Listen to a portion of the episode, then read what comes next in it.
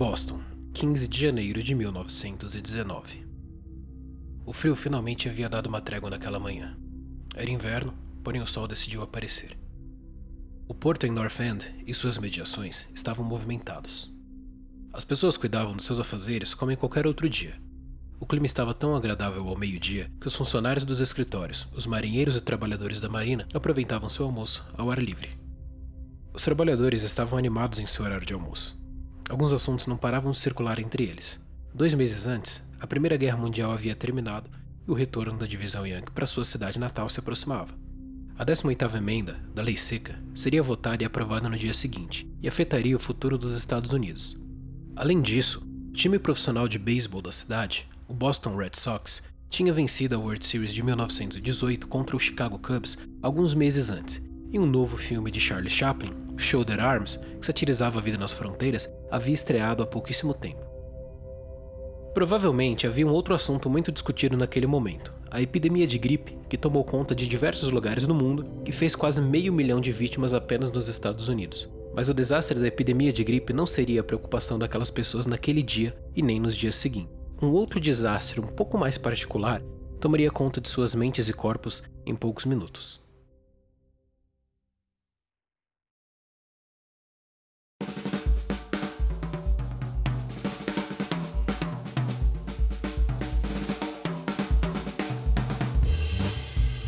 Seja bem-vindo ao Drops de Insônia. Eu sou o David. E eu sou o Tião. E neste episódio nós iremos conhecer um dos desastres mais inusitados da história humana: a grande inundação de melaço de Boston, ou o Melassacre.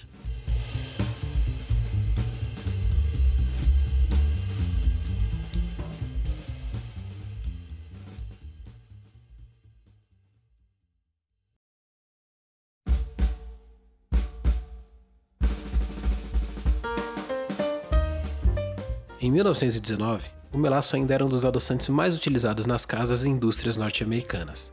Além de servir como adoçante, o melaço também era utilizado para a produção de bebidas alcoólicas e combustível. A Purity Distilling Company era uma subsidiária da United States Industrial Alcohol Company e utilizava melaço na produção de etanol para a fabricação de pólvora sem fumaça e rum. A empresa recebia navios carregados de melaço e o armazenava em um tanque para depois carregar os trens que saíam da estação em North End e levavam o melaço para onde ele seria destilado e transformado em rum. A lei seca seria aprovada no dia seguinte e entraria em vigor em um ano. Dessa forma, ficaria proibido produzir, importar e vender bebidas com teor alcoólico acima de 0,5%. As empresas que trabalhavam na produção de bebidas estavam produzindo em quantidade acima do normal, a fim de minimizar os prejuízos vindouros.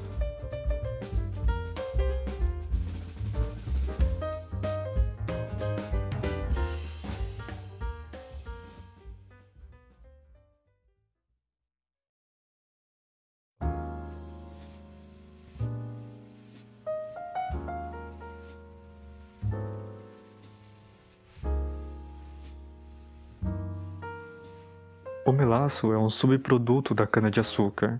Ao ser moída, a cana-de-açúcar libera um suco que é fervido e resulta em dois materiais, o açúcar cristalizado e o melaço leve, que é então fervido novamente até engrossar e adquirir uma aparência marrom, quase negra. Esse material pode ser utilizado puro para adoçar receitas ou pode ser fermentado para que o etanol seja extraído em um processo de destilação e posteriormente usado.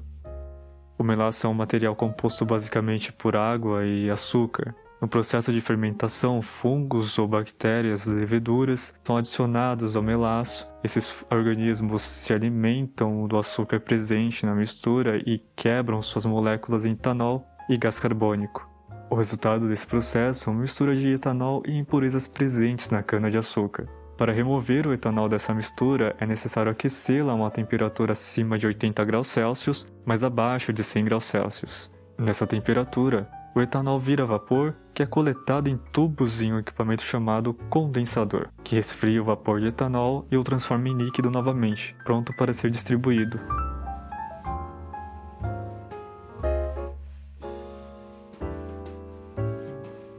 Parte da demanda de álcool da Purity era utilizada para a produção de bebida alcoólica, mas a maior parte desse álcool era utilizada para a fabricação da pólvora sem fumaça.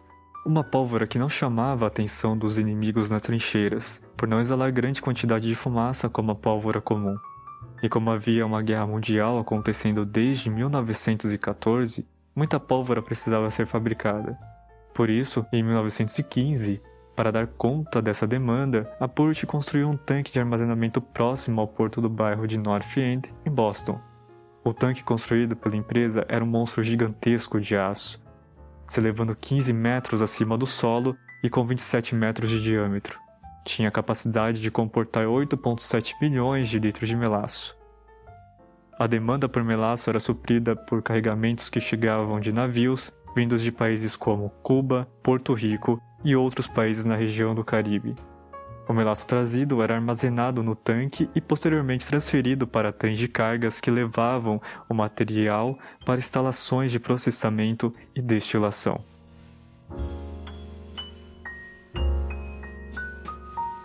Desde a sua criação até o acidente, o tanque havia sido cheio apenas 29 vezes, e essas 29 vezes custaram a estrutura.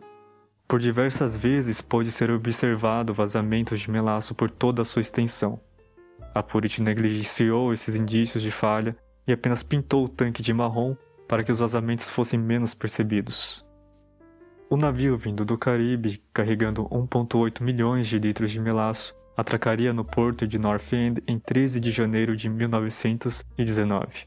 O inverno em Boston era extremamente frio e, apesar da temperatura mais elevada do início daquele ano, os 4 graus Celsius que marcavam no termômetro não eram suficientes para diminuir a viscosidade do melaço que estava no navio e seria transferido para o tanque. O melaço é um líquido extremamente denso e em baixas temperaturas se torna ainda mais denso. Desta forma, ele precisava ser aquecido para fluir pelos encanamentos do tanque. Foram necessários quase dois dias para que os marinheiros e trabalhadores da Purt conseguissem transferir todo o melaço do navio para o tanque. Quando finalmente terminaram, havia enchido o tanque até sua capacidade máxima.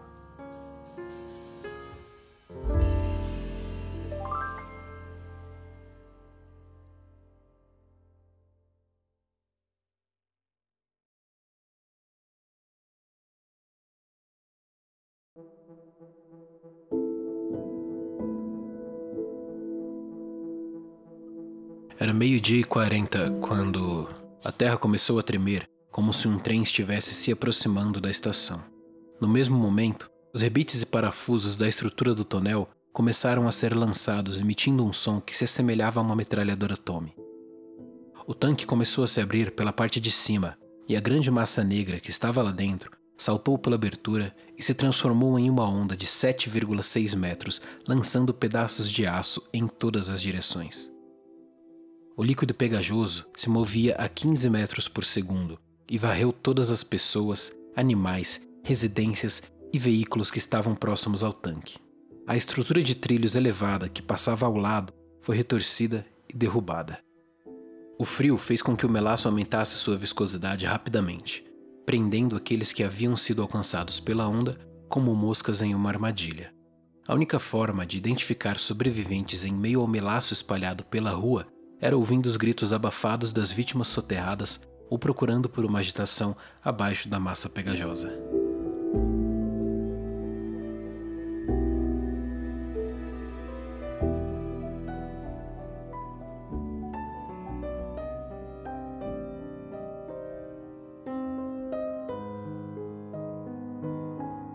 O doce cheiro de melaço no ar era uma contradição com o que se via ao redor. Crianças haviam sido engolidas, Trabalhadores foram atingidos por detritos e lançados para logo em seguida serem soterrados pelo melaço. As equipes de resgate que buscavam por sobreviventes não conseguiam identificar o que era humano e o que era animal abaixo da massa endurecida. Centenas de voluntários trabalharam na busca por sobreviventes e na limpeza do local do acidente. Porto continuou marrom até a chegada do verão. 150 feridos e 21 mortos. Esse foi o resultado da inundação.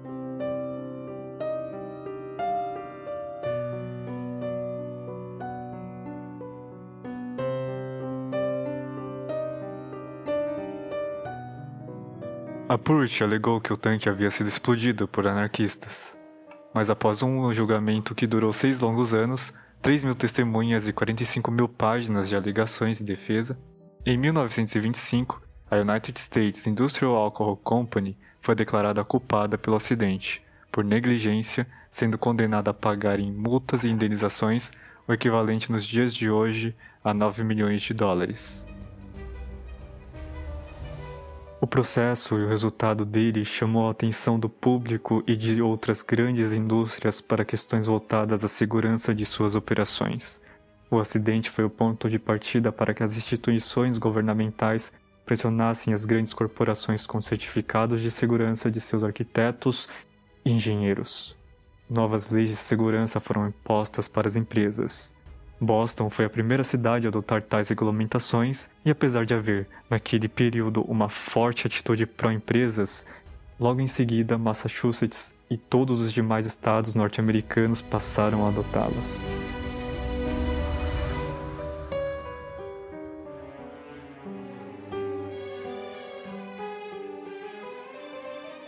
Ainda hoje, alguns moradores de North End dizem que é possível sentir o doce cheiro de melaço no ar em dias quentes.